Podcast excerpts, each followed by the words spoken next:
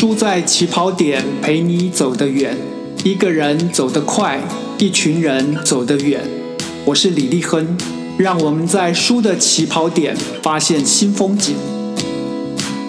汤马斯·哈代被誉为英国小说家的悲剧大师，他擅长书写受到环境与性格影响的人物，这些发生在乡村的爱情故事，例如德伯家的苔丝等作品。催人落泪，惹人愤怒。尽管一百多年都过去了，一九二五年，诗人徐志摩曾经从伦敦搭火车到英格兰西南临近海边的多塞特郡去拜访过哈代。我们今天节目的主题是德伯家的苔丝，就是乡村爱情故事悲催的那一种。哈代出生于一八四零年，逝世于一九二八年。诗人徐志摩在一九二五年的七月从伦敦去拜访他。徐志摩在接见哈代的一个下午这篇文章里面说，这个下午有四个怪。首先，他是一个矮极了的小老头，这让被仰望的诗人觉得不好意思。接着，徐志摩想到自己竟然可以亲眼看到被他归类为属于任何时代的英雄，他不禁惊呼：“真怪！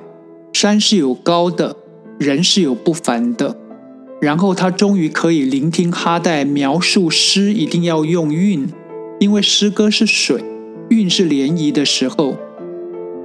徐志摩仔细端详老人的脸，看起来有点像小孩，但是皱纹太多。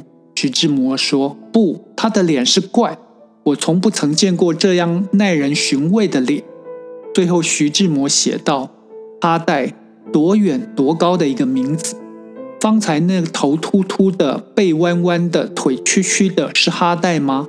太奇怪了。”哈代的创作历程是发表过十四本长篇小说跟一些短篇小说。迈入二十世纪之后，才把力气放到诗歌创作上面。他的诗被视为二十世纪英国诗歌的先声。一般读者记得哈代，往往是因为德伯家的苔丝和无名的裘德这两本小说。哈代说，他的小说可以分成三类：罗曼史、结构精巧的实验小说，以及环境与性格小说。苔丝和裘德这一类让人印象深刻的作品都属于第三类。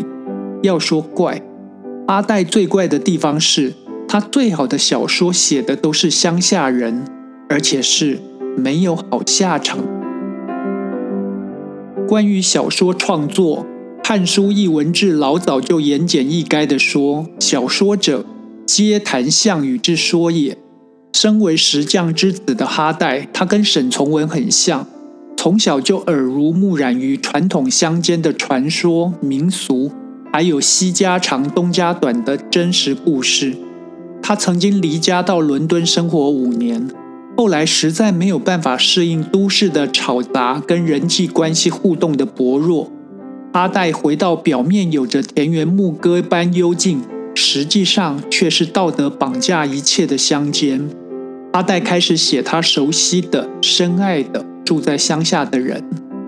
十九世纪下半叶是英国国力累积到高峰的维多利亚时期，是二次工业革命成功让一半的英国人从乡村涌入城市的年代。五卷本的英国文学史说，这是英国小说创作的黄金时代。小说之丰富，种类之多。在这段时间是空前的，文学艺术总是在反映或呼唤时代的声音。哈代的创作高峰横跨两个世纪，他是乡村爱情故事的专业户。德伯家的苔丝是哈代最具代表性的环境跟性格小说，环境形作性格，性格预告了命运。现代小说往往要从人与社会、人与自然。人与人、人与自我这四种关系上面挑选一项来深挖探讨。哈代的性格与环境小说相似，社会跟自然跟人几乎是三位一体的。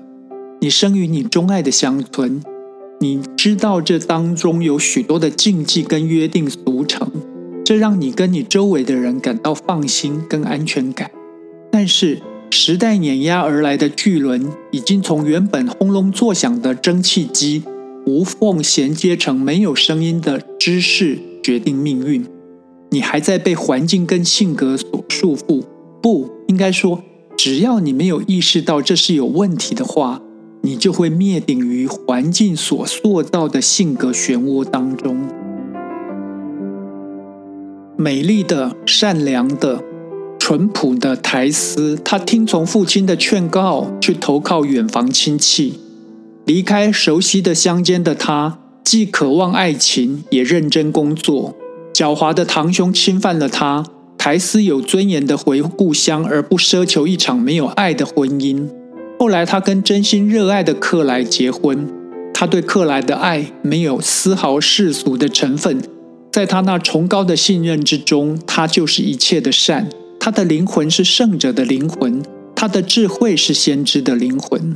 苔丝诚实的跟先生说明了一切，得到的却是克莱尔决定离开故乡去静一静。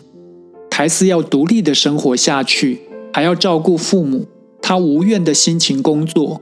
就在生活快要压垮这个认真的人的时候，已经变成牧师的堂哥回到了乡间，逼迫他当他的情妇。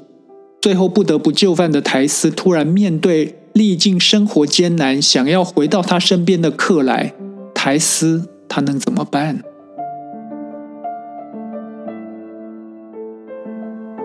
我们在小说《德伯家的苔丝》以及哈代其他的环境与性格小说当中，可以发现，十九世纪的男人可以决定一切，但是他们不是莫名的盛气凌人，要不就是唯唯诺诺不做决定。人设早就被写定为当附属品的女人，如果想要一搏，最后总是不能如愿。苔丝做错了什么？没有。这似乎就像恩格斯曾经说过的：“无产阶级姑娘被资产阶级男人所勾引的这样一个又老又老的故事。”然而，哈代之所以能够让故事不等同于撒狗血的八点档连续剧，在于它反映了在特定的环境被特定的性格束缚的女人，即便她们势必会屈从她们所遇到的困境。阿黛的高明之处在于，她把人与自然、跟社会与他人的关系，在这不得不如此的情况下，细致的慢慢展开。这个慢摆在今天来看，实属珍贵，而且并不拖泥带水。英国小说家伍尔夫在《论汤马斯·哈代的小说》这篇文章里面写道。哈代所给予我们的，不是关于某时某地生活的写照，这是世界和人类的命运展现在一种强烈的想象力、一种深刻的诗意的天才和一颗温柔而仁慈的心面前所展示出来的幻象。阿代用诗的笔触描写了共犯结构当中的大自然、乡村的人们，还有不聪明的父母。阿黛说。漂亮、标致、惹人注目的台词是胸怀坦荡的人。他说：“这本小说可以加个副标题，一个纯洁的女人。”这样的宣言出现在一百多年前，根本就是前卫的宣言。阿黛的小说在今天读来还是深具感染力，因为环境跟性格还在继续主宰许多人的命运。如果环境跟性格是你我的原罪，我们要怎样才不会让人生变成悲剧呢？哈代早就给出答案。他说：“如果为了真理而开罪于人，那么宁可开罪于人，也强似埋没真理。我们必须找出我们信仰的真理。